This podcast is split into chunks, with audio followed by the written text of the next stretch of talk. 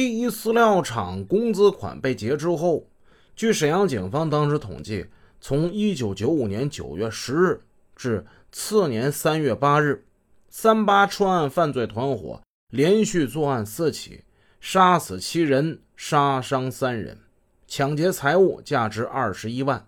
由于这一犯罪团伙在1994年6月28日抢劫运钞车的那件案子使用的是猎枪。而且在抢劫过程之中未发一弹，所以刑警支队技术人员在并案串联之中，并没把那个案子给串进来。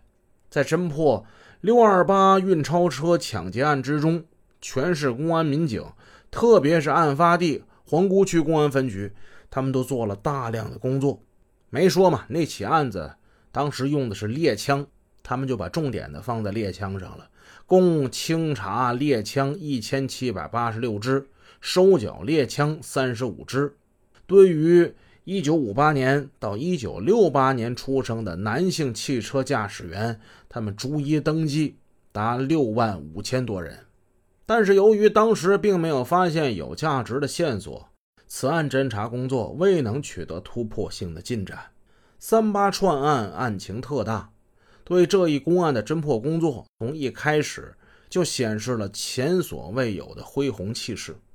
除了通过媒体公布案情之外，沈阳市公安局在三八案件案发的第四天就发布了致全市人民一封信。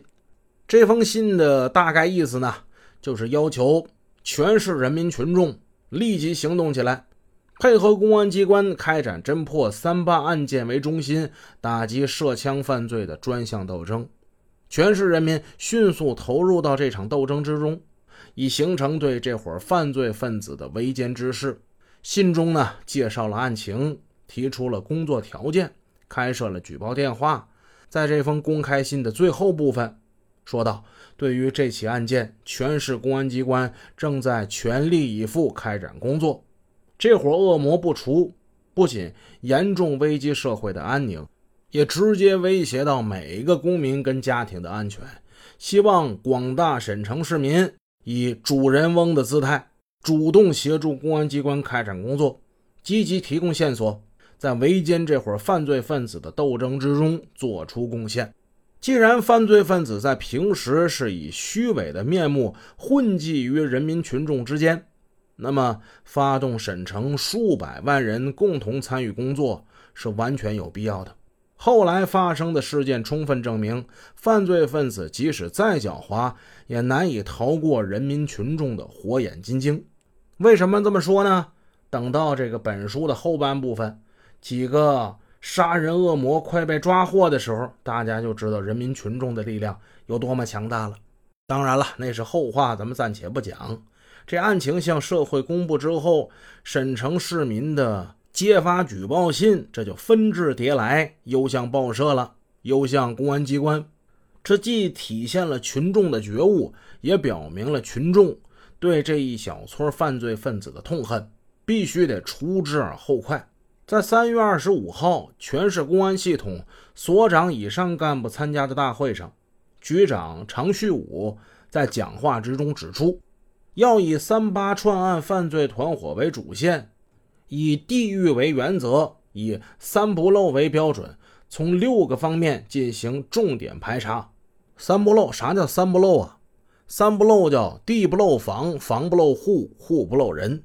这六个方面都是哪六个方面呢？一是从调查八零型以上红色两轮摩托车入手，注意筛查摩托车来源，发案期间。是否曾经有人把摩托车借过给他人？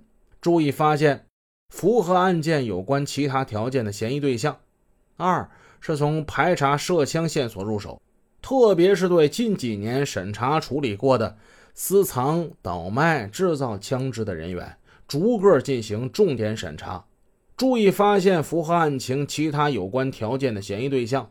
三从排查具有娴熟驾驶技巧的人员入手特别是对这些出租汽车司机访问要抓实从中发现情况从中发现线索注意发现符合案件有关其他条件的嫌疑对象。